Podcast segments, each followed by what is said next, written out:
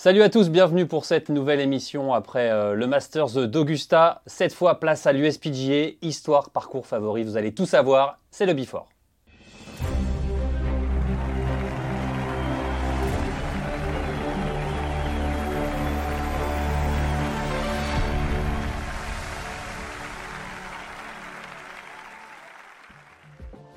Et pour animer avec moi cette émission, j'ai le plaisir de recevoir Sébastien Audou, ancien de chez Canal, 9 PGA euh, à ton actif, tu as couvert 9 fois le, le- le PGA. Tous les PGA ouais, de 2008 à 2016. ouais. Donc tu as, je suppose, plein de, choses, euh, plein de choses à nous raconter. Et Guillaume Biojo, Bonjour. coach euh, Altius Performance Europe, coach de Pierre Pinot Je actuellement. suis un peu stressé à côté de la, de la légende. La légende, The Bible. Comment ça va Guillaume? Très bien. Semaine de majeur, forcément, c'est forcément une bonne semaine, une semaine de majeur, messieurs. Forcément. Alors, juste avant euh, de commencer le débat, je vous propose euh, Un juste débat carrément. Ouais, carrément le débat. Je vous propose tout de suite d'aller voir, euh, d'aller à Longchamp avec Manon Combray qui a posé euh, quelques questions, qui vous a posé quelques questions pour savoir euh, quelle place euh, se situe l'USPGA dans votre cœur. Quand je vous dis USPGA ou PGA Championship, qu'est-ce que ça vous évoque? Ça m'évoque euh, un grand chelem, déjà, un gros tournoi. Donc, le PGA Championship, euh, ça me fait penser à Ben Hogan, que c'est un de mes, euh, mes golfeurs préférés. Alors j'adore le suivre à la télé. Euh, je trouve qu'on apprend plein de choses pour nous euh, amateurs. Bah, c'est les, les grands joueurs du monde euh, par rapport en fait l'autre qui a démarré quoi il y a deux ans, le Live LIV. Mais ouais, c'est le PGA, c'est c'est toujours le, le plus grand tournoi. Je trouve ça génial de pouvoir euh, euh, s'inspirer des plus grands champions, euh, regarder leurs approches, euh, leur, euh, leur routine. Voilà, je trouve ça passionnant. Voilà, messieurs, on a vécu une semaine de rêve au Masters. L'USPGA, on va pas se cacher, c'est quand même euh, peut-être le moins prestigieux des, des quatre, euh, des quatre majeurs. Sébastien? Oui, ça a toujours été le quatrième et, et dernier majeur, mais à une époque euh, pas si lointaine, c'était aussi euh, dans le temps le dernier majeur de la saison. C'était le fameux Glory's Last Shot. Ouais, Maintenant, c'est le deuxième, ça a été remis au mois de mai, on, va, on en reparlera. euh, je trouve que du coup, voilà, il a un peu perdu aussi de ce côté. euh, c'est la dernière chance pour aller gagner un majeur. C'est celui qui est le moins identifiable à mon, à mon sens. hein. On sait que bah, le Masters, euh, c'est le seul qui se déroule toujours au même endroit sur un parcours mythique. L'US Open, c'est le plus dur. Euh, L'Open britannique, euh, c'est sur des links. Le PGA, comment on peut le décrire C'est sur des parcours un peu comme l'US Open, un peu les mêmes parcours, mais pas aussi durs. Euh, Bah, et surtout, quand on demande aux joueurs, ils, ils rêvent pas de gagner l'USPGA, même si c'est un majeur. Quoi. chez les Américains, peut-être que certains le citeront parmi les, les majeurs qu'ils ont le plus envie de remporter. Euh, c'est un peu injuste parce qu'à côté de ça, c'est un très très beau tournoi majeur qui est extrêmement bien organisé, qui est très plaisant à, à couvrir. Euh, sans doute celui où, où j'ai pris le plus de plaisir à, à- à travailler en tant que journaliste pendant toutes, toutes ces années. Mais c'est vrai qu'il lui manque une, une identité et je trouve que depuis qu'il est au mois de mai, il a perdu encore un peu plus de, de- de cette identité qui lui manquait déjà euh, à, à- à l'origine. Ouais, parce qu'on en, on en parlait un peu hors antenne. Guillaume, vas-y. Ouais, euh, ouais, et, et- et- et pourtant, excuse-moi, mais pourtant, le PGA Championship est un tournoi qui est très dur à gagner. Parce que le champ de joueurs est, le un- plus fort. est le meilleur champ de joueurs des tournois majeurs. Un Master, c'est pourtant pour qui on a tout le plus grand respect du monde. On sait que le champ de joueurs est, est beaucoup moins dense, beaucoup moins fort que l'est le PGA Championship. Et pourquoi ça? Parce qu'il y a, il y a- il y Bah, a parce plus que la, la méthode de, de, de- de de- qualification. ouais. voilà, d'éligibilité des joueurs est complètement différente et que le PGA Championship euh, euh, bah, fait rentrer les joueurs qui sont très très forts depuis un ou deux ans. Euh, tandis qu'au Masters, bah, voilà, on sait qu'il y a les anciens vainqueurs qui sont peut-être un peu moins en forme que, que les joueurs actuels. Donc le PGA Championship, c'est un champ, c'est le meilleur champ de l'année quasiment. Oui, c'est- euh, quelque chose sur lequel ils insistent. À raison, c'est vrai que c'est essentiellement le, le- le classement mondial si décrié qui, qui fait foi sur le PGA. Et effectivement, ça joue beaucoup quand bien même il y a aussi 20 pros de club Oui. euh, Ouais. qui, qui- qui sont On y qualifiés. Euh, mais euh, mais c'est vrai que objectivement, il y a beaucoup de choses à dire en faveur de ce tournoi. Exactement. Il lui manque juste ce petit surplus Ce d'identité. prestige, ce, voilà, ce... Je sais pas si on peut dire que c'est moins prestigieux, mais euh, c'est moins facilement identifiable euh, qu'un US Open ou qu'un Open britannique ou que le Masters. euh, voilà. Et je trouve que ça l'est d'autant plus depuis qu'il a été bougé au mois de mai. Alors justement, on a posé la question à Basile Alberto. Basile Alberto, c'est le, le caddie actuel de, Julien Brun, mais il a participé quatre fois au PGA en tant que caddie il nous, demande, il nous, dit justement, il nous donne sa vision et son avis sur, euh, le USPGA. Salut à tous, chers amis golfeurs, j'espère que vous allez bien. Avant tout, euh, merci à vous, le journal du golf, pour pouvoir euh, me donner l'opportunité de parler de l'USPGA. Un tournoi euh, dans lequel j'ai passé de très bons moments en tant que caddie et un tournoi qui compte énormément pour moi. Euh, je vous expliquerai pourquoi plus tard dans, le message. Avant tout, la première chose que je puisse dire concernant l'USPGA, c'est que des quatre majeurs, c'est vraiment le majeur le plus relax, quelque part. La première raison, c'est parce que le parcours n'est pas aussi sélectif que dans les autres majeurs. Euh, si on regarde bien, le dernier USPGA à s'être gagné au-dessus du par, c'était en 1976. Par contre, euh, le dernier Masters à s'être gagné au-dessus du par, c'était en 2007. Le dernier British au-dessus du par, c'était en 2008. Et le dernier US Open, qui est généralement euh, le plus gros test en termes de parcours et de conditions, c'était en 2018 à Shinnecock quand Brooks euh, a gagné. Donc l'USPGA c'est vraiment un majeur qui se gagne sous le par. Et d'ailleurs en tant que caddie, quand on marche le parcours en début de semaine sur un SPGA, on a toujours le sentiment, on sent que ça va gagner sous le par, on sent qu'il y a des opportunités de birdie, même d'eagle sur certains par 5. Et donc c'est beaucoup plus attaquable, euh, avec moins de, risques quelque part. Voilà. Euh, la deuxième des raisons, c'est que malheureusement pour lui, l'USPGA c'est le c'est le majeur le moins prestigieux des quatre. Néanmoins, euh, on a pu voir plusieurs fois dans le passé que c'est un majeur qui compte énormément pour des joueurs qui ont euh, leur père ou leur mère ou un ami très proche ou un cousin ou quelqu'un de la famille qui est enseignant de la PGA. Euh, je me rappelle en 2017 à Quail Hollow, euh, je cadayais Soren Kelsen et euh, Justin Thomas gagnait son premier de ces deux PGA. Et on a pu voir euh, à quel point ça comptait pour lui, parce que son père est enseignant de la PGA américaine. On a pu voir à quel point euh, gagner ce tournoi euh, comptait énormément pour lui. Voilà, Basile D'Alberto euh, qui nous parle, on, l'a dit, hein, de ce majeur euh, de plus relax, plus relax, mais il le dit, hein, cher au cœur des, joueurs qui ont forcément un pro PGA dans sa famille. On pense à, il le dit, hein, Justin Thomas qui a gagné en, en, en 2017 et qui a gagné l'année dernière. Son papa était et est toujours pro PGA. D'ailleurs, en 2017, on y était. Euh, en tout cas, j'y étais. C'était, euh, on, on l'a senti très ému et réunion familiale évidemment euh, sur le green du 18, un peu scénario à l'américaine. Il y a cet attachement quand même à, à, à, au pro PGA. Ouais, excuse-moi, mais la, la, la, ça c'est important. Je veux vraiment en parler, mais la PGA aux États-Unis, cette association qui représente tous les professionnels de golf, que ce soit les joueurs bien évidemment, mais aussi les enseignants, est une association qui est très très puissante, euh, qui a très une, ancienne, très ancienne, très puissante et qui a une, qui a une crédibilité euh, hyper hyper importante et qui euh, et, les enseignants de golf et les pros de golf PGA, pour eux, ça a une vraie signification. Et, euh, c'est génial d'ailleurs qu'on que, qu le ressente, que vous l'ayez ressenti euh, en 2017 quand Justin Thomas a gagné, parce que c'est vraiment quelque chose d'important. Et, je rebondis, même si ça n'a rien à voir avec, le sujet d'aujourd'hui. La PGA France est en train d'essayer de créer la même chose. C'est ce que j'allais dire. Est-ce qu'en titre de comparaison, on pourrait avoir des, pros PGA France à l'Open de France en comparaison, ouais. Alors peut-être, oui, on l'espère à un moment, mais euh, c'est pas, euh, c'est malheureusement pas PGA France qui a le le, le bien sûr, mais pour la comparaison, bien ouais. sûr, et évidemment que pour la comparaison, ça serait absolument génial que de pouvoir intégrer des, des, des pros PGA euh, à l'Open de France. Mais en tout cas, moi, je trouve ça absolument génial que et peut-être que c'est pour ça, comme tu le disais Sébastien, qu'on nous on ressent moins cette identité du PGA Championship que, que peuvent l'avoir les Américains, mais aux États-Unis, je pense que ça a une connotation plus importante que celle qu'on ressent. C'est très, Américain, c'est très américain de faire oui, ça. Oui, c'est très américain, et, et c'est vrai que la, la, la, la, PGA aux États-Unis a une, une, place dans le golf qui est extrêmement importante. Euh, et historiquement, euh, c'était l'association de tous les pros. Ça me permet de rappeler. 1916, hein, créé par bah, le fameux euh, Wanamaker d'ailleurs. Ça, ça, me permet d'être un peu taquin et de rappeler que le PGA Tour était le circuit dissident, dissident créé et qui s'est séparé de la PGA. Ça fera rire tout le monde euh, en comparaison de ce qui se passe aujourd'hui. Euh, le, PGA Tour a été aussi un temps euh, le, circuit dissident, mais, oui, c'est vrai qu'ils ont une place beaucoup plus importante, qui c'est vrai à l'international est un petit peu moins bien identifiée. On en revient à ce, manque d'identification. Mais c'est vrai que bah, c'est des grands parcours, c'est une organisation prestigieuse, c'est le meilleur champ de, l'année.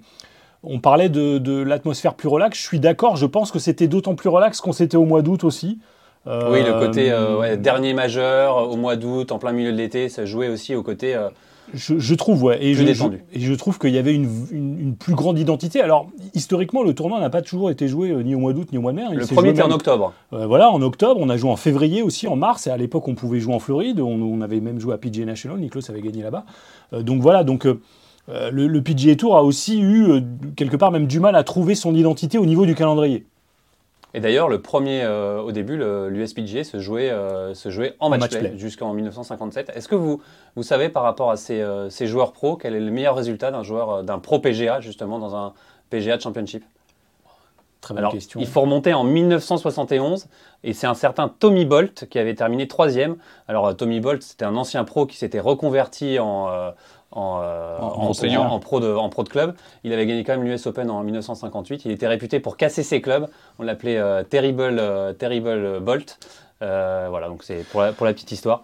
Ouais. Ouais, c'est- non, mais c'est les limites du système. On voit parfois aussi pas mal d'anciens pros qui redeviennent euh, pro. PGA et qui, euh, et qui participent à ce tournoi. Je pense à Omar Oresti euh, qui, a, qui fait des très bons résultats là-bas, mais qui, qui a longtemps joué sur le, le PGA Ouais. Tour et qui n'est pas tout à fait le profil typique Non, de l'enseignant le tel qu'on local. tel qu'on l'entend. euh, et, et à À mon donner sens, des leçons 10 heures par jour, c'est pas Ouais, voilà. Et, et quelque part, je trouvais ça, moi, toujours un petit peu dommage parce que ça a enlevé ce coup de projecteur très important, à mon sens, euh, qu'on a à l'occasion de ce tournoi-là, sur les enseignants et sur tous ces gens-là qui, qui font vivre le golf aux États-Unis. Et si le golf américain est aussi puissant par rapport au reste du monde, euh, c'est aussi grâce à cette, euh, grâce à cette euh, PGA euh, qui a su avoir cet écosystème bah, qui fonctionne très bien aux États-Unis. qui fonctionne merveilleusement. Et euh, cette, euh, on parlait d'identité, évidemment, euh, cette grosse coupe, ce trophée Wanamaker en, en hommage justement à, à- à Ron Wanamaker qui avait créé la PGA et donc ce tournoi. Euh, cette énorme coupe, 75 cm, 12 kg et euh, des scènes assez marrantes comme euh, Colin Morikawa, on s'en souvient, euh, qui avait failli euh, se prendre le capuchon sur, euh, sur la tête. Euh, Est-ce que vous vous souvenez du plus grand nombre de victoires du, du PGA C'est-à-dire? Ah, le- Le joueur, le joueur qui a gagné le plus, plus grand nombre. Ouais, je commence le petit quiz. Ouais, c'est facile, hein, c'est celui qui a gagné le plus de majeurs. ah bah, Niklos, ouais, Ah, Niklos. c'est vrai que j'allais dire Niklos, mais euh, je pensais qu'il y avait un piège. Mais c'est vrai que bah, Niklos, c'était Ouais. son tournoi. Il a contribué d'ailleurs à donner beaucoup de prestige à l'épreuve en le gagnant beaucoup. hein. Et justement, euh, ben voilà, on, voit plein de petites histoires. Euh, on peut aussi penser à, John Daly, hein, qui a remporté son, PGA en, 1991 avec cette histoire. Il ne devait pas rentrer dans le, tournoi. Nick Price euh, devient papa. Du coup, il cède sa place, il rentre dans le tournoi et il gagne. Il y a plein d'histoires incroyables. Il y a limite que le PGA qui peut livrer comme ça des histoires incroyables. On, pense à, Rich Beam qui a gagné en 2002. Euh, Alors, Sean McKill aussi. Mhm. Alors oui et non. Par exemple, Rigby, moi je trouve que c'est typiquement le truc. Ça, je pense, que ça avait surpris beaucoup de gens qui suivaient peu le golf à l'époque de voir Rigby. Devant Tiger Woods. Hein. Ceux qui regardaient que les majors, sans doute, ont été surpris de voir Rigby dé, euh, débarquer cette année-là. Je rappelle juste qu'il venait de gagner l'international quelques semaines plus tôt, euh, qui est peut-être le plus beau finish de l'histoire du PGA Tour à coup d'albatros, eagle, euh, et face à, à Shane donc je oui, il y a eu des pas, surprises. c'était pas vraiment une surprise finalement de le voir. Bah, en de le tout cas, non, c'était un des joueurs en forme du moment, donc quelque part, c'était pas surprenant de, de- de voir euh, Rich Beam euh, gagner. C'est vrai qu'il y a eu quelques euh, vainqueurs, on va dire, un peu plus anonymes, mais est-ce qu'il y en a eu plus que dans les autres euh, majeurs? On parle des grosses. plus quand même, non? Je sais pas, enfin, l'U- si on remonte à l'US Open, on a eu Francis Ouimet, euh, amateur, Ouais, qui gagne. euh, Mhm. Voilà, on a eu, on a eu des, des, des, des grosses Il y a peut-être moins de ça. surprises à l'US Open que, que l'US Ouais, je trouve qu'il y a moins de surprises parce qu'aussi le champ Ouais. est tellement large au PGA Championship que ça va chercher tellement loin que de temps en temps, c'est des joueurs qui sont un peu moins connus. Ouais, mais je sais pas, Lucas Glover, euh, il a pas non plus. euh, Non, on peut se souvenir Open à euh, Bethpage, 2009, euh, Wei Yang qui bat Tiger Woods alors que Tiger Woods dominait le tournoi. C'était Avec ce Fabuleux sortait pas de nulle part, 17. Wei Yang. D'ailleurs, Ouais, j'avais ouais. rappelé à l'époque, de- devant les Américains, je me souviens en conférence de presse, je lui pose la question Vous avez déjà battu Tiger au WGC en Chine, ça vous fait pas peur? Et à l'époque, les Américains regardaient pas ce WGC Ouais. qui n'en était pas encore complètement en Chine. Et ils étaient tous surpris d'apprendre que Wei Yang avait déjà battu Tiger Woods. Donc il- il sortait pas non plus de, de nulle part. À la limite, le plus surprenant, c'est effectivement John Daly, qui lui vraiment Ouais. sortait de nulle part à Crooked Stick, euh, qui devait pas rentrer dans le tournoi. Enfin, l'histoire, elle est, elle, est, elle est magique. Mais je, je, je Ce sais qui a pas. donné un coup de projecteur à Delhi d'ailleurs euh, pour, pour la suite de sa carrière. Ouais, complètement. Euh, Donc, euh, euh, après, effectivement, il y a un champ de pro extrêmement large, et du coup, quelque part, comme c'est le champ le plus fort, il Ah est aussi plus logique Mmh. qu'on ait, plus de joueurs euh, moins connus, mais qui finalement sont assez forts dans leur saison. Euh, et qui sont en capacité de gagner. Et ce fameux playoff euh, de Tiger Woods en, euh, contre, contre Bob May euh, où il gagne d'un cheveu avec. Qui est assez improbable. ouais. Parce que vous imaginez, Bob May gagne, l'histoire du golf, elle est complètement Ah, différente. c'est hein. c'est le troisième majeur de suite de Tiger sur la route du Tiger Slam. Euh, c'est magique parce que Tiger gagne. Il y a cette image de Tiger qui Ouais. suit son pote. Il disait d'ailleurs après coup, heureusement que le pote est rentré, sinon j'aurais vraiment eu l'air stupide euh, à suivre ma balle euh, comme ça. Euh, C'était magique, euh, mais, euh, mais voilà, c'était pas. Il y a toujours une petite logique derrière. Je pense, euh, si on, on peut penser, on parle de, de Rich Beam, mais euh, il y a eu, enfin voilà, il y a eu, bon, on parlait de Stewart Sink il y a quelques instants avant le début de la retransmission euh, sur, euh, sa victoire au British. Il y a eu des joueurs comme ça, un peu ce qu'on appelle les journeymen, Ouais. euh, des, des bons pros euh, qui euh, qui sont pas forcément destinés à gagner des majeurs, mais qui cette semaine-là sont bons. Et c'est aussi la magie du golf d'avoir un joueur comme ça qui est dans la bonne semaine et qui, qui- qui va gagner un majeur. Je, quand on prend un peu de recul, je suis pas certain qu'il y a peut-être eu plus de choses marquantes ces dernières années, notamment au PGA, mais sur la Avec Phil Mickelson notamment et sa victoire euh, sur- à Kiwa Island, Ouais, enfin là, qui est c'est- devenu le plus vieux vainqueur. Oui, bien de- sûr. Mais là, de- rien, de rien de l'histoire. surprenant. Rien de surprenant. non, non, surprenant. enfin si surprenant au vu Oui. de ses perfs ces Ouais. deux trois dernières années, mais C'est euh, père fait de son âge, mais, mais en tout cas, un nom qui est connu. Alors justement, on parlait de, de Rich Beam, on va retrouver euh, Basile Alberto qui lui nous évoque sa relation avec Rich Beam particulière, qu'il a cadayé no- notamment lors du PGA en 2019.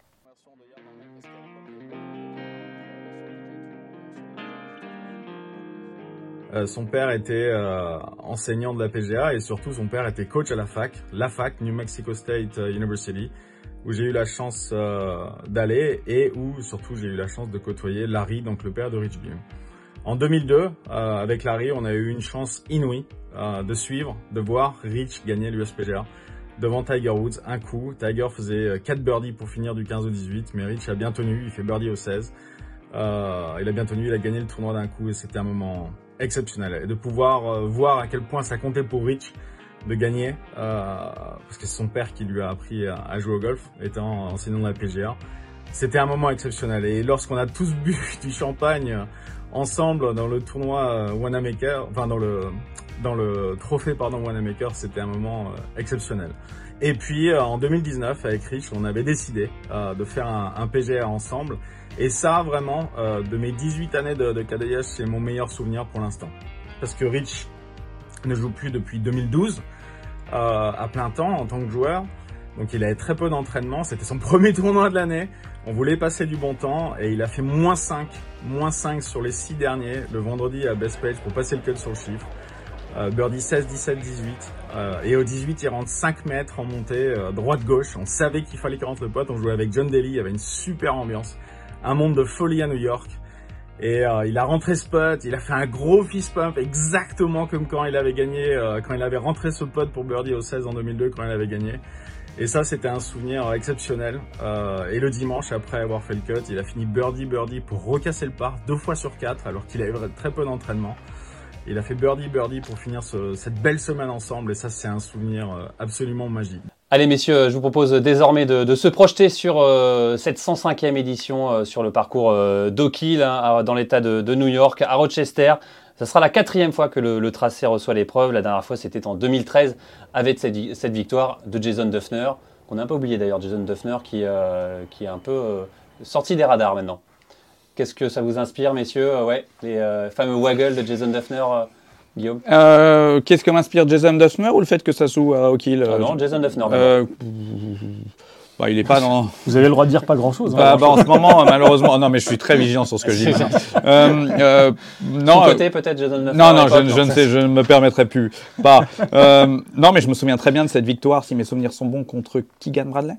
Euh, C'était en non, ça c'était euh, Keegan Furyk, Bradley, je crois, ouais. qui est deuxième. non? C'était Furyk qui était en dernière partie. Keegan Bradley, c'était euh, C'était en 2011. C'était un PGA. il était ouais, effectivement en très très bon dans l'arc. Duffner était là, euh, tout près de gagner en 2011 Exactement. quand Keegan Bradley. Euh, non, Jason Duffner, pas grand-chose à dire. En tout cas, euh, cette, cette édition revient au kill pour la quatrième fois. Un kill qui a été euh, complètement transformé. Ça n'a plus rien à voir avec euh, ce qu'on a vu en, en 2013, euh, Sébastien. Ouais, alors pour le coup, c'est une tendance dont moi personnellement je me réjouis et qu'on avait vu euh, bah, notamment à Pinehurst lorsque l'US Open était revenu en 2014 avec ce, phénomène de, restauration de ces grands parcours américains qui souvent ont été profondément modifiés à travers les années à la faveur de ces grands tournois, hein, notamment par Robert Trent Jones qui avait modifié beaucoup au kill.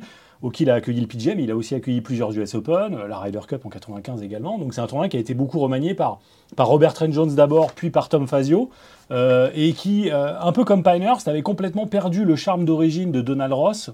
Euh, et, et je trouve que c'est absolument fabuleux là ce qu'ils ont fait. Vous allez, vous allez vraiment découvrir Parce un qu'on se souvient, en 2013, c'était vraiment parcours de forêt, euh, des... Des arbres qui avaient été finalement plantés beaucoup trop près des fairways quand ils étaient jeunes et qui ont grandi et ça a complètement transfiguré le parcours. Des greens qui étaient devenus de plus en plus ronds au fur et à mesure des années. On avait enlevé pas mal de bunkers d'origine et là vraiment ils ont repris les plans d'origine. C'est exactement ce qui a été fait à Pinehurst.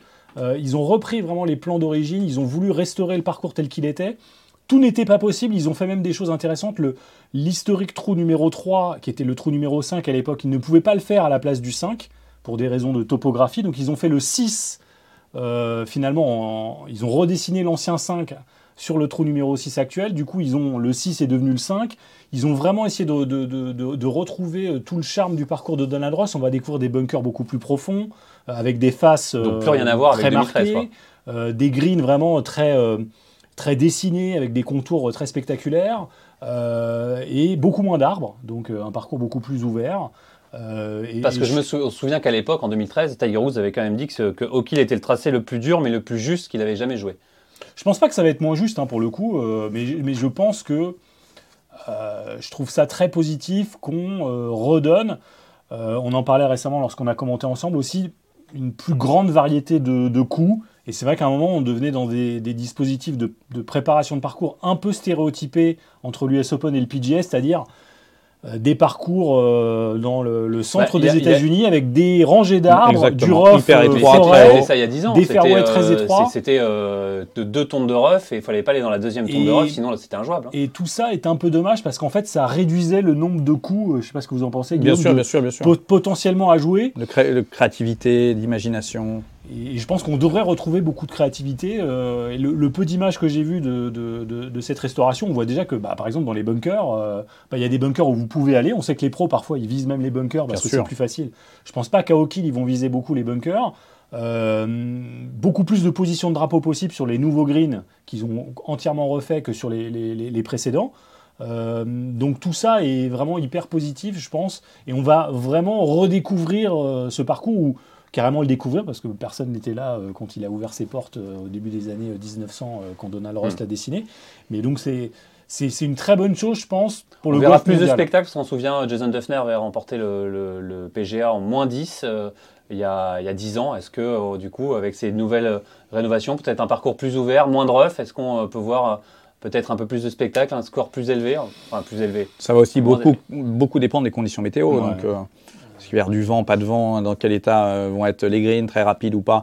Donc c'est très difficile, à mon avis, de se projeter sur un score tant qu'on ne connaît pas les conditions météo et, qu'on voit le setup du parcours qu'on ne connaît pas pour l'instant. C'est aussi hein, une des difficultés du mois de mai, hein, je trouve, hein, notamment parce que tous ces parcours-là, on est encore dans la période de la rotation où les parcours ont été sélectionnés avant que le tournoi soit décalé au mois de mai. Bon là, en cette période de l'année, quand même, on est tout près de Buffalo, tout au nord Bien de l'État de New York, on est tout près Presque du au Canada. hein. Euh, c'est quand même une période où il a fait froid euh, jusqu'à il n'y a pas très longtemps. C'est très humide euh, à cette période de l'année, donc euh, euh, c'est pas les, les conditions typiques qu'on aurait pu avoir en jouant au mois d'août euh, où il était plus facile. Je me souviens euh, sur un autre parcours dont le nom ressemble un peu, c'est Auckland Hills à Détroit, Mhm. où en 2008 c'était quasiment plus dur que l'US Open euh, de la même année, jusqu'à un orage qui avait un peu assoupli le, Bien le sûr, le parcours. parcours. Mais on, on était capable d'avoir des parcours assez fermes à cette époque de l'année. C'est beaucoup plus délicat d'obtenir ce même type de conditions au, au mois de mai. mois de mai, c'est sûr. Mais est-ce qu'il y a toujours une peut-être une, une comparaison euh, Est-ce que l'USPGA n'a pas voulu à un moment euh, faire comme l'US Open euh, avec des, des, gros? On l'avait vu à Best-Page aussi en, en 2019 où euh, on a l'impression d'être à l'US Open. Bah, c'est un peu le problème, c'est que qu'est-ce que c'est le PGA C'est un US Open un peu moins dur qu'un US Open? J'en reviens à ce problème d'identité. Et, et pour moi, c'est aussi un, un des, une des choses que je pense la, la PGA a raté. C'est à un moment, ils se sont ouverts à des nouveaux parcours. Ils ont fait construire KO Island euh, pour accueillir le PGA et la Ryder Cup. Ils ont fait construire Wishing Straits euh, pour les mêmes raisons. Et on a vu cette Mais des parcours plus scéniques en plus. voilà, plus, des, euh, nouveaux plus, parcours euh, venir. Et pour moi, ils avaient un coup à jouer à dire on va être le l'organisation qui va faire rentrer un peu des nouveaux parcours dans la rotation. Et puis pas de chance pour eux. Côté USGA, ils ont eu Mike Davis, qui est pour moi un génie absolu, Ouais. qui, a, qui a travaillé sur la préparation des parcours de l'US Open à partir de 2008. Il a fait venir des parcours municipaux dans la rotation, Bethpage et, et, et Torrey. Pines. Ensuite, il a, ils, ont, Bay. ils ont été sur des nouveaux parcours, Erin Hills, Chambers Bay. Et finalement, ils ont volé un peu ce côté euh, progressiste que le- la, la, la PGA avait commencé à développer autour des parcours. Euh, et bah, du coup, ils ont, ils, ont, ils ont perdu un peu ce. À mon sens, il y avait vraiment Bah, un leur peu à identité jouer. finalement, une Voilà, identité un d'aller ouais. jouer sur des parcours plus récents, plus modernes, plus risqués. Et finalement, les risques, c'est l'USG. On se souvient que Chambers Bay a eu des avis euh, très mitigés. Moi, personnellement, je trouve que c'était un US Open extraordinaire et c'est un parcours que j'adore Moi aussi. parce Mm. que tous les, tout- à chaque journée, on voyait ou un 63 ou un 83. et ça, Mais d'ailleurs, ce c'est bizarre de ne plus le retrouver dans les rotations. euh, Et on, le, et on le retrouvera plus parce que parce qu'il a été trop décrié, parce que euh, fescue sur les greens, euh, qu'il pas cette différence d'herbe et que les greens étaient certes un Ah peu ouais, moins j'ai bons. trouvé ça magique. Ah, mais je suis euh, tout à fait d'accord. Je suis tout à fait C'était d'accord. vraiment très original. Et l'originalité, c'est ce que la, le, le PGA Championship aurait dû, pour moi, essayer de développer. Et ils avaient un coup à jouer, euh, à, à aller dans cette voie-là. Et finalement, ils ont, ils, ils ont laissé l'USGA prendre aussi cette, euh, cette catégorie-là, même si sous l'ère Pete Bivacqua, qui était l'ancien patron, qui maintenant est, est parti chez NBC Sports, euh, ils avaient récupéré Bethpage Black, ce qui était quand même un joli Mm, coup. c'est Parce que clair. Pour le coup, Bethpage, c'est un parcours qui a vraiment marqué les esprits lorsqu'ils ont accueilli l'US Open pour la première fois en 2002. Et bon, vous imaginez, la Ryder Cup là-bas, ça va être un truc de dingue. Ça, c'est bien de voir euh, Bethpage dans la rotation du, du PGA. Puis rappelons qu'aussi aujourd'hui, il y a un peu une guéguerre. hein. C'est-à-dire que quand vous rentrez dans la rotation PGA, vous êtes plus dans la rotation USGA. Alors Ah, il y a aussi une guéguerre entre le. le- oui, le- auparavant, c'était plus facile d'alterner. On voyait des parcours qui, à quelques années d'écart, accueillaient un US Open et un US PGA. Euh, Pebble Beach a accueilli un US PGA. Enfin, Donc là, on peut ne plus accueillir du US Open et avoir la Non, Ryder. maintenant aujourd'hui, soit vous êtes dans, soit vous êtes dans le camp Ryder PGA Championship, soit vous êtes dans le camp US Open, US Amateur, euh, US Senior Open, etc. Soit USGA, soit PGA. Voilà. Et c'est un peu dommage aussi parce que bah il y, a une- il y a une vraie petite guéguerre de qui rentre dans la rotation. Euh, Hazeltine qui a accueilli des US Open, bah maintenant ils sont dans la rotation PGA, donc ils accueillent plus du US Open. Il y avait eu un très bon US. Open ouais. euh, en, en 91. euh, et, et donc, bah voilà, tout ça est aussi un petit peu dommage. On en revient à l'histoire du golf mondial, hein, qui, ne, qui est quand même pas très collaboratif dans son état Mm. d'esprit entre les différentes organisations très nombreuses qui gèrent le golf dans le monde, et tout ça est un peu dommage. Allez, restez avec nous euh, jusqu'au bout. On va vous réserver une petite surprise euh, en, en fin d'émission. Mais on va tout de suite euh, parler des favoris, des joueurs, avec Guillaume. Des nouvelles peut-être de Jordan Spieth. Vous connaissez bien Cameron McCormick, qui est aussi coach Altus, évidemment. Jordan coach Altus Spieth qui- Monde. Monde, worldwide. Jordan Spieth, comment, comment va-t-il? Est-ce qu'il va être participer à ce, à ce PGA il, il va prendre la décision dimanche. Quel est le problème euh, Quel est le problème? Il a un problème au poignet, et, euh, qui est un problème assez récurrent, et qu'il a ressenti euh, la semaine dernière pendant le Wells Fargo, et qui l'a contraint cette semaine, comme vous l'avez tous vu, à, à scratcher un tournoi qui est hyper, hyper important pour lui, puisque c'est quand même tout simplement le tournoi de son sponsor, dans la ville dans laquelle il habite, dans la ville du sponsor. Donc c'était embêtant de, de- de scratcher, ce qui prouve la, la- la vraie problématique qu'il a au niveau du poignet. Et donc une semaine de repos, est-ce que cette semaine de repos va être suffisante ou pas? Euh, Il le dira en fin de semaine. Euh, évidemment, euh, on parle des favoris. On pense au vainqueur du Masters, Ion Ram. Forcément, il va essayer de, bah, de- gagner un deuxième majeur d'affilée. Il marche sur l'eau depuis le début de la saison. Ça serait une suite logique de le voir remporter une nouvelle fois un tournoi. Ouais, Non Ouais, bah, je crois que de toute façon. Ah, vous Yon êtes Ram- enthousiaste, Non, Guillaume, mais hein, on va, le, on va le mettre favori jusqu'à, pour tous Ouais. les tournois jusqu'à la fin de la saison, à, à partir du moment où il participe. hein. Je crois qu'il est- il fait partie de cette catégorie de joueurs-là. Moi, j'ai envie de parler d'un, joueur que j'aime beaucoup. Je sais que vous aussi, Ah oui. Guillaume, c'est Brooks Koepka, Bah, qui est bien même sûr. un, un grand spécialiste du PGA. Ouais, qui a fait un sacré Euh, numéro au Masters quand même, hein, contre toute attente. euh. Absolument. Et, et voilà. euh, mais, mais c'est vrai qu'il y a- il y a un petit facteur quand même. euh, tout le monde va être un peu surpris par cette restauration. Moi, je me souviens de- des, des joueurs à Pinehurst. Quand ils avaient découvert ce nouveau parcours qui était quand même, euh, on avait enlevé toutes les bouches Bien sûr. d'arrosage. Quand Marty Keimer il y remporte le tournoi euh, avec. euh, euh, les, les greens qui étaient de nouveau complètement bombés, euh, le- l'espèce de, de, Waste de area. rough, ouais, de waste area qui était très compliqué à gérer. Bon, beaucoup de joueurs étaient un peu euh, stupéfaits, un peu surpris euh, par, euh, par tout ça. Et c'était pas forcément. Enfin, il y avait, il y avait un petit degré de surprise. Et on va voir jusqu'à quel point la surprise là va jouer euh, aussi sur, sur O'Kill. Parce que, encore une fois, autant le O'Kill ancienne version, c'était globalement, bon, euh, vous jouez un parcours PGA euh, très classique, sans grande surprise. Là, on retrouve, droit, ouais. on retrouve un design que les, les- les joueurs ont plus l'habitude de, de- de trouver face à eux, avec euh, des- un complexe de green très, très spécifique, des bunkers, comme je l'ai dit, qui vont être beaucoup plus dangereux que ce qu'ils rencontrent d'habitude. Euh, ça pourrait un peu rebattre les cartes euh, aussi, et, on va voir. Mais c'est vrai que c'est difficile de ne pas donner Kopka comme, euh, comme grand favori. euh, Et- Guillaume Kopka, euh, techniquement, là, est-ce que. Kopka sans, no comment. Euh, par contre, en ce qui concerne John Ram, non, non, je, je, je, je suis enthousiaste. Je suis plutôt. euh, on, on se demande comment John Ram va faire pour pas au moins finir dans le top 5. C'est-à-dire il, a, il, il, a, il est tellement complet, il est en plus il a un physique qui, fait qu'il est rarement fatigué, il tape très fort, il ma- maîtrise, contrôle vraiment très très bien ses trajectoires, principalement de gauche à droite, mais on l'a vu est complètement capable de la faire tourner dans l'autre sens aussi. On sent que c'est un joueur, je me répète, qui est tellement complet, qui est tellement en forme, tellement en confiance, il a deux enfants, il est bien dans sa vie, euh, qui risque de faire mal là pendant pas mal de temps. On pense aussi à Scotty Scheffler, évidemment, euh, qui, euh, qui lui aussi voudra peut-être se rattraper, enfin pas se rattraper euh, du, de, son, de son Masters, qui n'a pas, qui a eu le poids de la veste verte, qui n'a pas su bah, être à la bataille pour remporter une deuxième veste verte. Scotty Scheffler, évidemment, toujours à compter parmi les, favoris. Bien sûr, bien sûr, bien sûr. Scotty Scheffler, John euh, Kopka, parce qu'effectivement, il est plutôt en forme. Euh, John Ram, ça fait vraiment partie des joueurs qui sont là quasiment toutes les semaines. Donc, euh, on est obligé de, de, de, de, compter sur eux et on en est ravis. Euh, la vraie interrogation pour toutes ces superstars, c'est de savoir comment Rory McIlroy euh, va C'était jouer. justement ma question d'après, euh, Guillaume. Et, euh, évidemment, McIlroy qui, euh, bah, qui depuis le Masters, euh, ce cut raté, bah, ça va pas quoi. C'est pas le, pas le Rory qu'on attendait. Est-ce qu'il a perdu trop d'énergie avec sa bataille euh, avec le PGA Tour contre le Live Euh, Est-ce que c'est encore dans le, est-ce qu'il a perdu trop d'influx là-dessus? Ah, c'est un peu ce qu'il disait quand même à demi-mot euh, quand il a expliqué pourquoi il n'avait pas joué l'Heritage. Il dit que le, le Master ça avait été très difficile à digérer, mais que globalement il en avait eu gros sur la patate de tous ces mois à être un peu le, fer de lance de la guerre. Héritage euh, tournoi qu'il aurait dû jouer hein, d'ailleurs. hein, Voilà, euh, et c'est effectivement pas sans poser quelques problèmes vis-à-vis des propres règles du PGA Tour.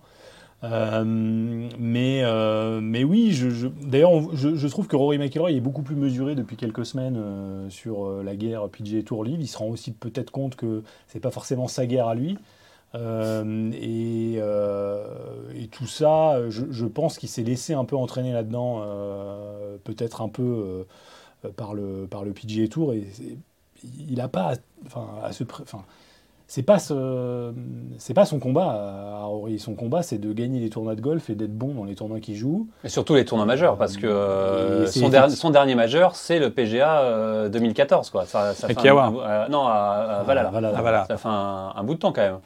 Ouais. Après, c'est pas sa guerre, je suis tout à fait d'accord, euh, mais ça l'est un petit peu, parce que mine de rien, ils ont quand même euh, monté avec Tiger Woods un produit. euh, Alternatif. ouais, La nouvelle ligue. alternatif, euh, euh, et, et il a On quand a même. des ligues. hein. Ouais, non, on ne sait plus où on en est, mais.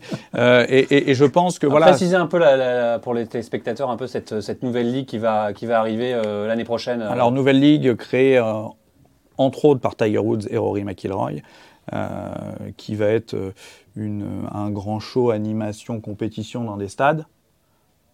Voilà, avec de la technologie. Voilà, euh, avec voilà. du virtuel. euh, et, et- et vont se battre tous les joueurs un peu emblématiques qui ne jouent pas le livre, tout simplement. Euh, donc ils ont quand même ce produit un peu concurrent au livre. Et, euh, je pense que ça rentre un peu dans la bataille. Mais, comme- comme le disait Sébastien, aujourd'hui, il doit avoir qu'une priorité en tête. C'est bien jouer au golf. Il n'y a que ça qui compte, normalement, pour un joueur de ce calibre-là. Il a dû effectivement perdre beaucoup d'énergie. Et, aujourd'hui, ça se ressent. Et, les joueurs le disent aussi, a priori, ils sont tous un peu euh, fatigués, ils trouvent que le calendrier est beaucoup plus dense que d'habitude, ils ont plus d'obligations qu'avant. Euh, et tout ça rentre. les joueurs du PGA Tour. Ouais, mais on en parlait hein, sur Mm. la- l'aspect PGA. Moi, j'étais assez enthousiaste euh, au moment où le- il y a eu cette réorganisation, euh, le, le, le Players qui avait beaucoup de problèmes agronomiques en mai, qui est repassé en mars, le PGA bougeait en mai. Je trouvais que c'était très positif. La saison un peu raccourcie, on sait que le PGA Tour est omnubilé par le fait d'éviter la saison NFL aux États-Unis. Rétrospectivement, là, après quelques C'était une années, fausse bonne idée, pour moi, je trouve que c'est ouais. un échec euh, absolu. On voit qu'effectivement, la saison, elle est compressée, que du coup, les joueurs sont obligés de jouer beaucoup trop dans une période trop réduite. Ça épuise tout le monde. Je pense que ça épuise même l'attention des Les gens qui aiment le golf. au final, c'était pas mal d'avoir d'avoir euh, Bah Masters, oui, Masters, Players, Players, US Open. US Open, ça, voilà. Euh, ça- je trouvais que le PGA avait une vraie identité en août. Je trouve que, bah, par exemple, Southern Hills, qui l'an dernier manquait un peu d'identité, c'était un tournoi pluvieux. euh, Bon, quand on, au moins quand on le joue en août, c'était euh, dans la chaleur Exactement. infernale de l'Oklahoma. Il y avait un côté, ouais, il y avait un côté, il fallait lutter. C'était vraiment sûr. un truc de survie, euh, d'arriver à soutenir la chaleur euh, intense. Souviens que Tiger avait gagné là-bas en 2007.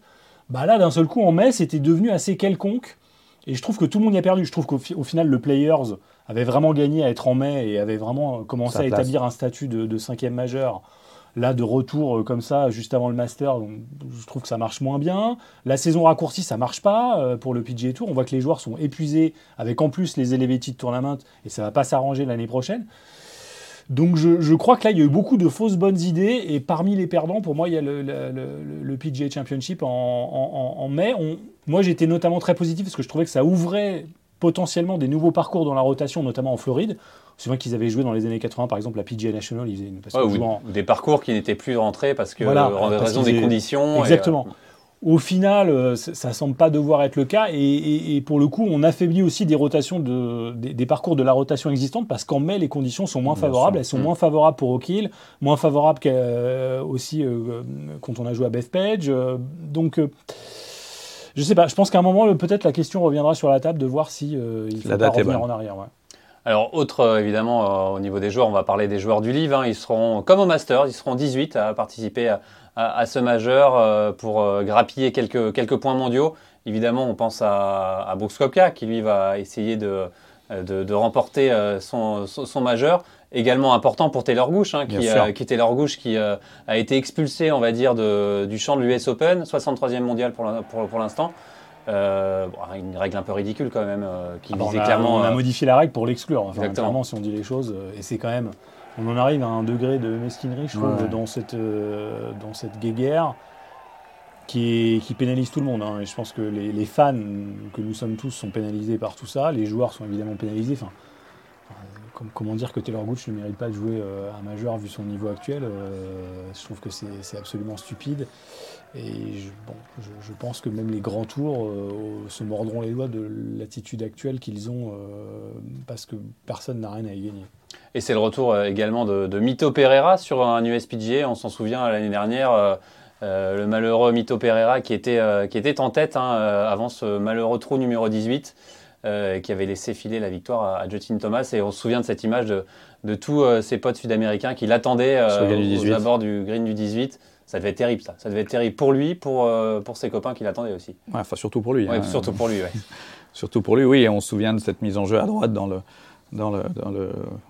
Oh, il doit avoir un nom, ce petit, ce petit ruisseau-là. Ouais, alors je ne saurais pas vous dire, mais Sébastien, euh, Sébastien. désolé. j'ai- Mais, euh, mais oui, oui, on se souvient très très bien de, de ce moment euh, très délicat. Et, et c'est vrai que ça aurait pu être, euh, euh, justement, comme on le disait au début de cette émission, un nom qu'on n'attend pas vraiment. Non, mais, Underdog, les fameux underdogs. Ouais, qui, mais, euh, mais par contre, effectivement, un joueur qui, on le sait, joue extrêmement bien. Donc ça, aurait complètement, ça serait complètement rentré dans, dans, dans, dans ce qu'on a, vi- dans ce qu'on a dit au, au début de cette retransmission, euh, pardon, de cette émission, Jean-Philippe. Et, euh, et- et- et c'est vrai qu'on était tous accrochés à la télé en se disant, est-ce qu'il va gagner? Lui dont on n'a jamais entendu parler, est-ce qu'il va gagner? Et c'est toujours intéressant sur un majeur, principalement sur un majeur, de voir que quelqu'un dont on a peu, pas ou peu entendu parler, est-ce qu'il va aller au bout? C'est toujours très bon pour, la, pour, à mon avis, pour, pour les audiences télé. Euh, on est là pour Tiger Woods, mais on est toujours aussi euh, accroché à l'écran pour voir s'il va réussir à aller jusqu'au bout. ou su- pas. euh, Ouais. résister de à la façon, pression. maintenant, ouais. il va falloir euh, apprendre à vivre un peu sans Tiger aussi. C'est. Ouais, exactement. euh, Tiger Woods qui sera pas là, forcément, Ah bon? ça va. Euh, bah, il y aura un peu moins de piment, euh, un majeur sans Tiger Woods, même un tournoi sans Tiger Woods. Ouais, alors ça se ressent à tous les niveaux. effectivement, même si ça fait quand même un moment, euh, moi je parlais des PGA que j'ai couverts, bon, bah, il a été en difficulté quasiment depuis que je les, je les couvre, hein, euh, en 2009. Pour moi, c'est un, événement d'ailleurs un peu sous-estimé dans la carrière de Tiger. C'est la première fois qu'il perd après, être- après avoir Mm. été en tête après 54 trous. J'ai suivi Tiger et Wei Yang pendant 18 trous et si vous regardez les images, par exemple, de, euh, Medina en 2006, on voit que Luke Donald, il arrive au départ du 1 le dernier jour face à Tiger. Il a déjà perdu le tournoi. Ça se voit sur son visage. Et ben Wei Yang, ce jour-là, il avait pas peur de Tiger. On se souvient qu'il il boit de cette approche, je crois, au 14. euh, voilà. Le coup de rescue au Et 17. je, je au pense 16. que Tiger Woods a perdu son espèce d'aura d'invincibilité ce jour-là. On a beaucoup parlé de ses blessures, évidemment, ça a aggravé le phénomène. Mais je crois qu'il il s'est passé quelque chose ce jour-là, vraiment, à la fois chez Tiger et chez les autres joueurs qui se sont dit Ah. non, il n'est pas invincible, On on peut le battre. Wei Yang l'a fait. Et je crois que ça a un impact un peu sous-estimé dans la, dans la carrière de, de- de- de Tiger Woods. Effectivement, il va nous manquer. Les audiences télé vont s'en ressentir aussi, sur, certainement. On voit que Joe Lacava a eu l'autorisation d'aller travailler pour un autre joueur. Je pense que c'est assez ça- significatif. ouais, ça, montre dire. que Tiger a quand même assez peu d'espoir de jouer beaucoup. Euh, Je pense qu'il va, on, on le- on le reverra peut-être sur les tournois euh, majeurs pour lesquels il est, il, il est qualifié euh, un peu presque de manière un peu honorifique. Après, il faut se méfier de Tiger Woods. On voyait qu'au Masters, quand même, il n'arrivait pas à marcher, mais il tapait quand même des bons coups de golf. Ça reste Tiger Woods. On n'est Ouais, jamais à l'abri du- d'une du- histoire. Ça faisait quand euh, même du mal à, à- à le voir boiter. Parce qu'il euh, souffrait. ouais. Euh, après, est-ce que la, la énième fusion, on a l'impression que la moitié de ses os, de son Ouais. squelette ont été fusionnés. C'est quand même Robocop, euh, Tiger Woods. Mais euh, voilà, on n'est pas à l'abri d'une bonne surprise à, à l'avenir.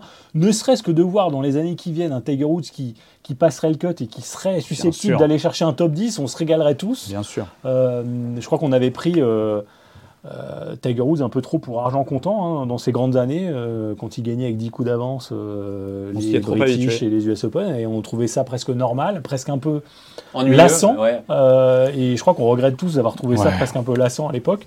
Parce qu'aujourd'hui, il nous manque beaucoup, mais euh, on va avoir quand même un super champ de joueurs. Et je vous le dis, ce parcours restauré, que moi je suis aussi un- très impatient de voir. Et j'espère que tout le monde va s'inspirer de Pinehurst et de, de Hawkhill et, de redonner la, grandeur passée à ces parcours qui, euh, ont été voulus euh, d'une certaine façon euh, par, ces grands architectes et qu'on a un peu trop trafiqué à travers les années sous prétexte de, les défendre contre les joueurs. On voit que finalement, c'était pas du tout le cas. Je pense qu'il y a beaucoup de parcours qui reviennent en arrière. On sait aussi que le parcours sud du Los Angeles Country Club qui va accueillir l'US Open est dans, dans le même esprit d'ouvrir un peu plus, de retrouver ses bunkers un peu arrachés de manière naturelle.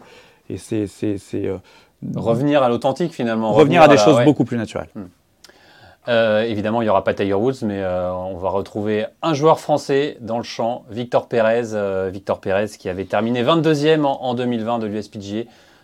Un Français sur un majeur, ça fait plaisir quand même, Guillaume, de, Absolument. de- de voir ça. Victor. Pérez, évidemment, c'est le, le numéro un français. C'est le numéro un français, ça fait vraiment plaisir de le voir sur un, sur un tournoi majeur. Et c'est un joueur, clairement, euh, aujourd'hui, qui, qui- qui- alors qu'à sa place, c'est une certitude, mais qui peut vraiment prétendre à, à de très très belles choses. Donc c'est ça qui est en plus super excitant, c'est qu'il il l'a prouvé. Il, il joue très très très très bien au golf et il a Ça gagné s'est un des- peu moins bien passé aux États-Unis quand il était. Quand Ouais, il est- mais il, il a gagné des très grands tournois et, et, pour moi, je serais absolument pas étonné de, le voir très très bien performer là-bas. Donc euh, c'est ça qui, pour nous, en plus, on y va, c'est absolument génial d'avoir un Français qui est présent et qui en plus euh, a vraiment sa place et peut performer. Je suis impatient de voir ce qui va se passer. La dernière, la meilleure perf d'un Français euh, sur un USPGA, c'était évidemment Victor Dubuisson, 7e en, en 2014. Il avait fini 18e en 2015. euh, mais c'est vrai que voir un Français sur un tournoi majeur, on, a envie d'en, voir bah, sur tous les tournois majeurs, les Français. C'est, ce qui nous manque un peu euh, en France. Euh, Sébastien. Oui, je peux que Bah je oui, peux oui. qu'être d'accord avec vous. C'est vrai qu'on a envie de voir euh, les Français dans les grands tournois et de pouvoir s'enthousiasmer en les voyant faire de, de- de belles perfs. Le, le golf français a besoin de ça hein, et, et on se réjouit de voir Victor Pérez, d'autant qu'on sait que, je rejoins ce que disait Guillaume, euh, on l'a vu par le passé dans, la- dans sa capacité à briller aux Players euh, notamment, euh, sur des parcours euh, comme ça euh, de, de- de championnat. On sait qu'il est- il a, il- il sait tirer son épingle du jeu. Et euh, bah, j'aimerais bien voir les Américains surpris là, de voir ce Français débarquer, euh, la plupart ne le connaissant pas. euh, Un autre surpris. Victor, un autre Victor, parce que c'est vrai qu'il avait un peu Euh, marqué les, les Américains. Victor Dubuisson euh, avec sa dégaine, euh, il l'appelait le French Mousquetaire, je crois. me- C'est vrai, mais à l'époque, quand il fait sa perf, par exemple à Valhalla, il est déjà connu parce qu'il Ouais. y a eu le Cactus Cactus, Kid. Kid, etc. Euh, et à l'époque même, il y a un, ouais, il, il devient un peu, il y a un, un aspect un peu culte autour de Victor Dubuisson. Je me souviens d'une, il y a plein d'Américains qui le suivent, euh, qui sont impressionnés par ce joueur hyper flamboyant et qui ressemble pas aux autres. Euh, mais, euh, mais là, ça pourrait être effectivement ces, ces belles histoires du PGA. euh, là, je, je, on- je pense qu'on Ah bah, on espère, en tout cas, on Bah, adore, on signe tout de suite, on se, on, on se réjouirait de, de, de voir ça. Bah, ouais, on croise les doigts. hein. Et justement, Victor Pérez, qui a brillé cette année sur le, le DP World Tour, il a remporté ce tournoi à Abu Dhabi et il nous en parle.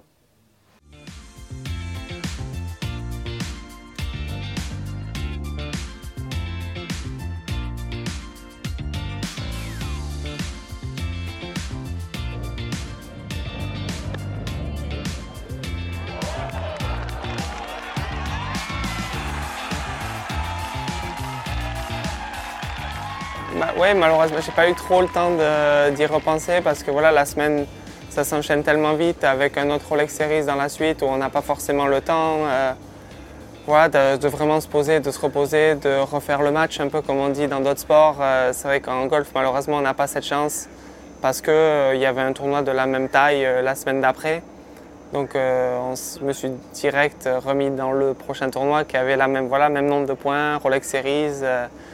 Donc j'ai pas eu trop le temps malheureusement. Dimanche soir on a fait un bon repas certes, mais on s'est vite reconcentré sur, euh, sur la semaine d'après.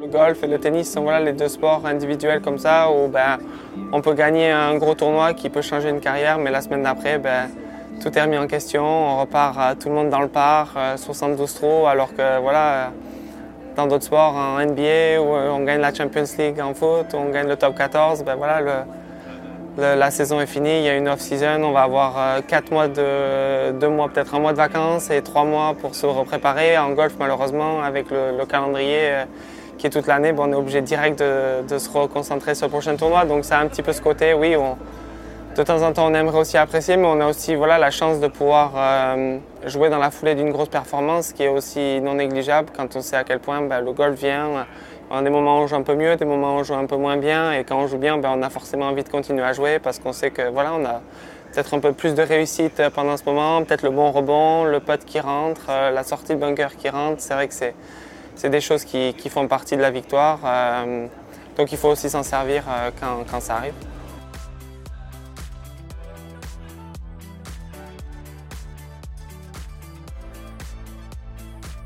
J'ai bien travaillé avec, euh, avec Pete Cohen euh, voilà, sur, certains, sur certains paramètres dans mon swing euh, qu'on avait trouvé en, fin d'année dernière qui se sont voilà, plutôt bien matérialisés sur la finale du TP World. Avec, j'avais perdu un petit peu de, forme vers la fin de l'année et je fais une belle finale sans trop d'éclat, mais un, bon tournoi solide où j'avais l'impression d'avoir trouvé quelque chose et j'ai réussi à garder un petit peu ce feeling pendant mon off-season et sur le début de l'année, euh, ce que j'étais un petit peu euh, en doute, entre guillemets, parce qu'on finit, j'avais pris trois semaines off et on se dit bah, peut-être que la sensation, euh, le feeling, l'idée qu'on a va peut-être changer.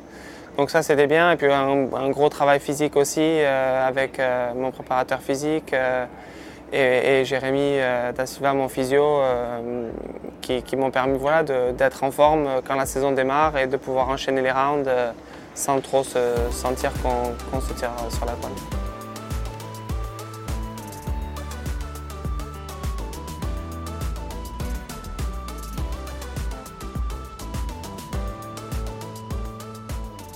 Je sens rentrer trop dans les détails euh, techniques parce que je pense que euh, une fois de plus, la façon dans laquelle euh, je vais l'expliquer, moi j'arrive à la comprendre et peut-être que, que d'autres personnes, voilà, c'est je fais. C'est vrai que le, langage est tellement spécial en golf, mais euh, c'est vrai que bah, je, suis gaucher qui joue à droite et ça n'a jamais été quelque chose euh, voilà, qui est facile, mais ça a aussi ses avantages dans certains compartiments du jeu. Et, et j'ai jamais été quelqu'un qui a eu trop tendance à, rentrer sur mon, à utiliser mon côté droit quand je swing parce que bah, je suis gaucher, main gauche forte, et plutôt quelqu'un qui est resté sur mon côté gauche entre guillemets pendant le swing. Et, et ça a été un long travail que j'ai fait en amont avec Mike et qu'on a vraiment bien travaillé avec Pete les, deux dernières années. On a mis pas mal de temps à, voilà, à, ce que ça rentre en, place, entre guillemets, mais je pense que là où, entre guillemets, je suis surtout fier du travail que j'ai fait, c'est que j'ai donné le temps à la méthode de, de rentrer en place et pas, m'avoir dit ah, au bout de 3-4 mois, ben non, j'y arrive pas, je vais revenir à ce que je faisais et, d'avoir juste cru en l'idée. Et, aujourd'hui, je, me sens que, que, voilà, que mon swing est, est, dans un, un, bon, euh, bon moule, entre guillemets.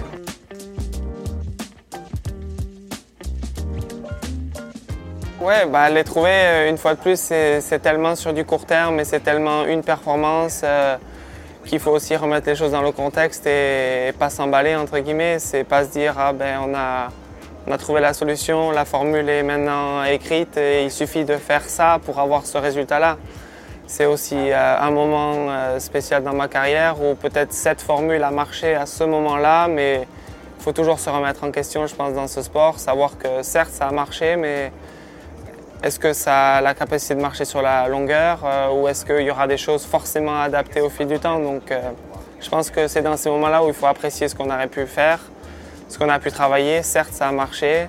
Il y aura sûrement des choses qu'on va garder, mais je pense que si on refait le, même interview dans un an, ben, il y aura des choses qui auront changé. Il y aura des choses où je me serais dit, bah, ben non, finalement, ça, ça marche moins bien que ce que je faisais peut-être avant il y aura des nouvelles trouvailles. Euh, l'évolution du sport de haut niveau, elle est constante euh, dans chaque secteur. Par rapport à ça, il faut rester avec l'esprit assez ouvert.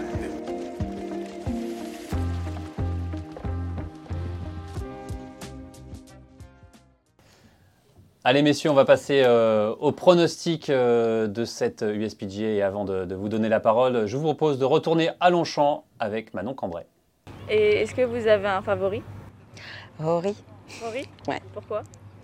Bah parce qu'il est très attachant, il est, il est calme, il est, il est, c'est la force tranquille, euh, il est, voilà, c'est mon chouchou. Moi, j'aime beaucoup euh, Rory McIlroy. Oui, j'aime beaucoup. Euh, Yon Ram, bien sûr. Euh, Moi j'aime bien Yann Ram Pourquoi? Parce que j'aime bah, j'aime bien son style de jeu et euh, je trouve qu'il est très fort et Scotty Scheffler aussi j'aime beaucoup. J'aime bien, j'aime beaucoup le swing de Sergio Garcia. Euh, je ne sais pas s'il va pouvoir participer, peut-être. Est-ce que j'ai un favori Euh, J'aime bien Rory McIlroy Pourquoi? Parce que c'est un Brit comme moi. Même C'est euh, un Irlandais du Nord, mais c'est un Brit. Et j'aime bien aussi euh, Tiger Woods pour toutes les raisons classiques. Voilà messieurs, beaucoup de Rory McIlroy euh, chez euh, nos amis du Golf de Longchamp. Euh, Rory évidemment, faut pas l'enterrer, il est peut-être piqué au vif après sa contre-performance au Masters, même si voilà, on- ça semble compliqué en ce moment pour Rory. Moi, je le sens pas, en tout cas. Enfin, je- je- j'aimerais, Ouais. hein, il mérite d'aller chercher un nouveau majeur, mais on le sent, on le sent quand même un peu en difficulté psychologiquement plus qu'autre chose. Est-ce qu'il peut se relever aussi vite Je ne sais pas. On a l'impression quand même qu'il y a une, y a une souffrance un peu sous- sous-jacente hein, chez Rory en ce moment, qui va peut-être mettre un peu plus de temps que ça à se. Ça c'est la faute du, du walk and talk euh, durant le Masters. Euh, Arnautius l'avait prédit. Non, probablement. et pourquoi pas une bonne performance de Rory, mais de là à les gagner. il en a besoin, hein, je Effectivement. pense pour sa confiance, il a besoin Ouais. d'une bonne Un performance. fameux backdoor euh, top 10 comme il en a l'habitude Exactement, maintenant, exactement. En Après faisant, trois tours en faisant décevants. 63, 64 le week-end, euh, le dimanche. Euh, Brooks Koepka évidemment, et Brooks Koepka on peut ne pas l'enterrer. Moi, c'est c'est le- mon favori. euh, et au-delà du fait que ça me ferait quand même un peu rigoler de voir Kopka euh, Ouais, gagner. ouais, je comprends, je comprends. euh, parce que bon, ça, je pense que ça mettrait tout le monde d'accord. Bon, c'est quand même le joueur, typiquement. On parlait de- du fait qu'on pouvait jamais euh, échapper au fait de mettre Ram favori sur tous les tournois qu'il joue. Bah, à Kopka, dans un majeur, c'est difficile de ne pas le citer parmi Ouais, les sûr. favoris. Il se passe quelque chose dans son cerveau quand il est dans un tournoi majeur.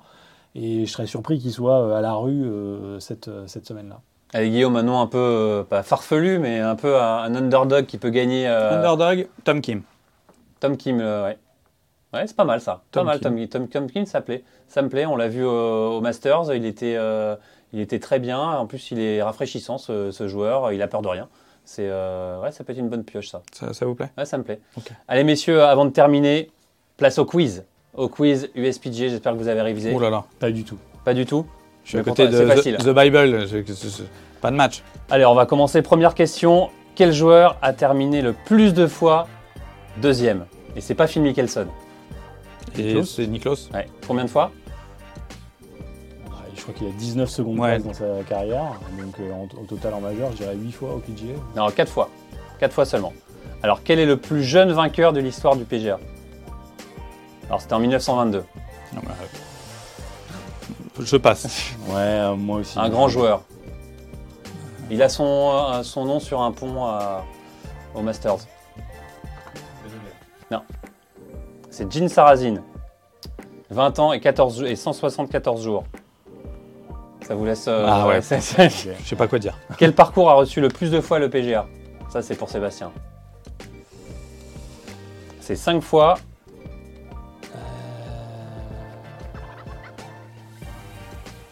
C'est un parcours dans l'Oklahoma. Euh, Southern Hills Exactement. Oh, je je l'avais sur le bout de là. là.